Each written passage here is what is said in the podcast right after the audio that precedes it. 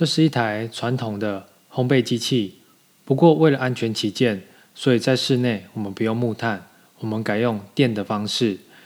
茶叶经过高温烘焙之后，会跑出咖啡因，也就是大家在家里上面看到白白的部分，